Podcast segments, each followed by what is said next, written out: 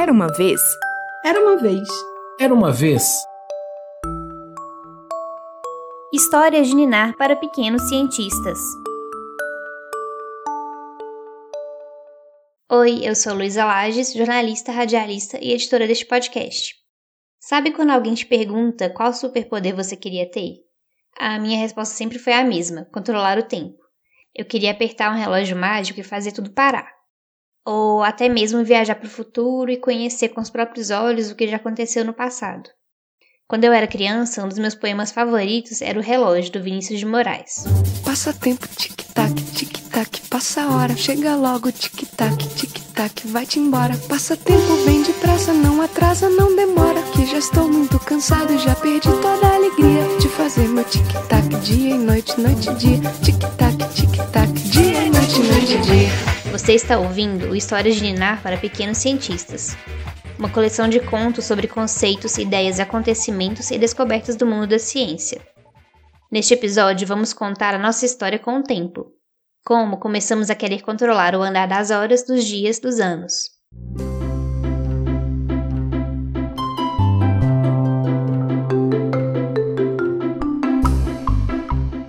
Era uma vez o tempo. O tempo do tic-tac do relógio e do alarme de despertar.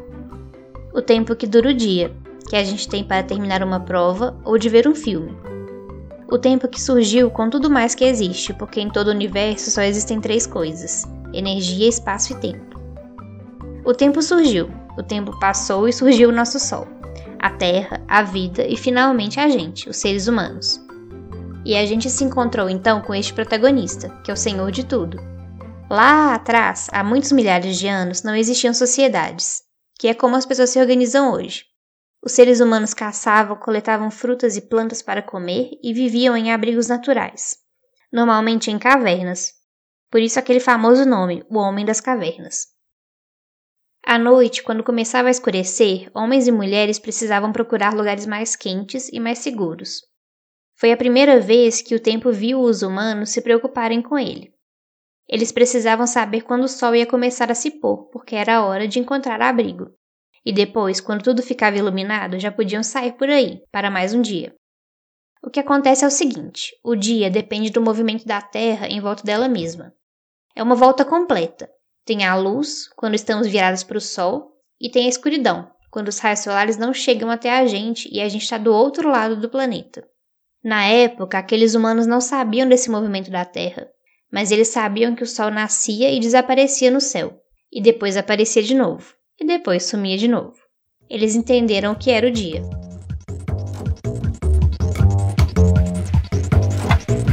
O tempo caminhou mais pelo mundo. Enquanto isso, os seres humanos começaram a se organizar, a construir os próprios abrigos, a plantar e a colher alimentos. As atividades mudaram, ficaram mais complexas. E então esses humanos precisaram usar o tempo de outras formas. Por exemplo, para saber que dá para colher um legume em uma época, a gente tem que plantar ele um tanto de tempo antes. E nessa hora de plantar, a gente precisa ter muita água disponível. Ou seja, os humanos que dependiam das chuvas para as plantações precisavam saber em qual época elas aconteciam. Para esses humanos, o tempo deixou de ser aquele de saber se daqui a pouco escurecer para ser o tempo do que vai acontecer na próxima estação ou daqui um ano, dois anos.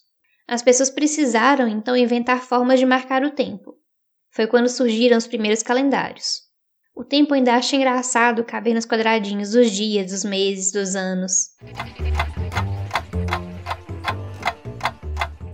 E como a gente fez isso? Olhando para o céu. Alguns olharam para as estrelas e para o sol, outros para a lua. Há mais ou menos 9 mil anos, os egípcios começaram a cultivar plantações nas margens do rio Nilo. E eles perceberam que as cheias, que é quando o rio inundava as terras por perto, aconteciam quando uma estrela chamada Sirius estava em uma certa posição no céu. Quando a gente olha para o céu, as estrelas mudam de posição. É porque a Terra se move em torno do Sol, e o que vemos no universo muda também. A Sirius andava no céu e quando voltava para aquele mesmo lugarzinho, significava mais uma inundação. Era a marca de um novo ano. E quando as cheias passavam, era a hora do plantio, e antes de começarem novamente, a hora da colheita. O povo do Egito Antigo contou quantos dias cabiam em um ano, 365, E aí eles dividiram o ano em 12 meses, de 30 dias cada, e sobraram cinco dias especiais para homenagear os deuses deles. O calendário egípcio foi um dos primeiros do mundo, e esse calendário foi mudando enquanto o tempo caminhava. Ganhou meses de 31 dias e alguns anos de 366 dias, e chegou ao nosso calendário hoje que se chama Gregoriano, que na verdade não está sozinho, ele é um dos pelo menos 40 calendários que existem por aí. Para medir o tempo, a gente precisa de marcadores. A Terra dar uma volta em si mesma é um marcador, porque quando ela retorna para a mesma posição, a gente sabe que um dia passou. A Terra girar em torno do Sol é outro marcador. O planeta não para e quando completa uma volta, lá se foi um ano. A gente sabe medir o tempo contando quantas vezes um fenômeno se repete. Pode ser assim, uma coisa que acontece no espaço, mas pode ser também coisas pequenas, como o nosso relógio. Os primeiros relógios usavam o próprio movimento do Sol e acompanhavam a sombra. Outros usavam água e até mesmo areia. Você já viu uma ampulheta? Elas geralmente são feitas de vidro, de plástico, elas são transparentes, que é para você poder ver a areia que tem lá dentro. A ampulheta mede o tempo que a areia gasta para cair de um recipiente e passar para o outro. Alguns jogos de tabuleiro até hoje têm uma ampulheta. E você sabe que o tempo que você tem para adivinhar alguma coisa ou fazer uma jogada é o tempo de virar uma vez a ampulheta, ou duas ou três vezes e relógios mais antigos usavam pêndulos que balançavam de lá para cá, e uma hora era o tanto de vezes que esse pêndulo fazia esse movimento. O tempo não parou e logo ganhou outros nomes.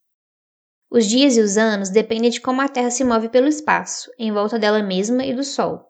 Mas o tempo achou engraçado quando os humanos resolveram também partir os dias em horas, as horas em minutos, os minutos em segundos, e por aí vai. O dia podia ter 10 horas, ou 15, ou 20, e a hora podia ter 100 minutos, ou 10, ou 73. Mas na época os humanos usavam um sistema chamado duodecimal. E nesse sistema, o número 12 era muito importante, então o dia ter 24 horas pareceu uma ótima escolha. Mas foi isso, uma escolha, que foi feita primeiro pelos babilônios, um povo que viveu há milhares de anos. Eles dividiram o dia em 12 partes e depois fizeram a mesma coisa com a noite, por isso 24 horas. As pessoas brincam que queriam que o dia tivesse mais horas, e poderia mesmo, mas não ia fazer muita diferença porque as horas só seriam mais curtas. Afinal de contas, a gente pode escolher como marcar e como dividir o tempo, mas ele continua a existir da mesma forma para todo mundo que vive aqui na Terra. Na verdade, não para quem viaja bem rápido pelo universo.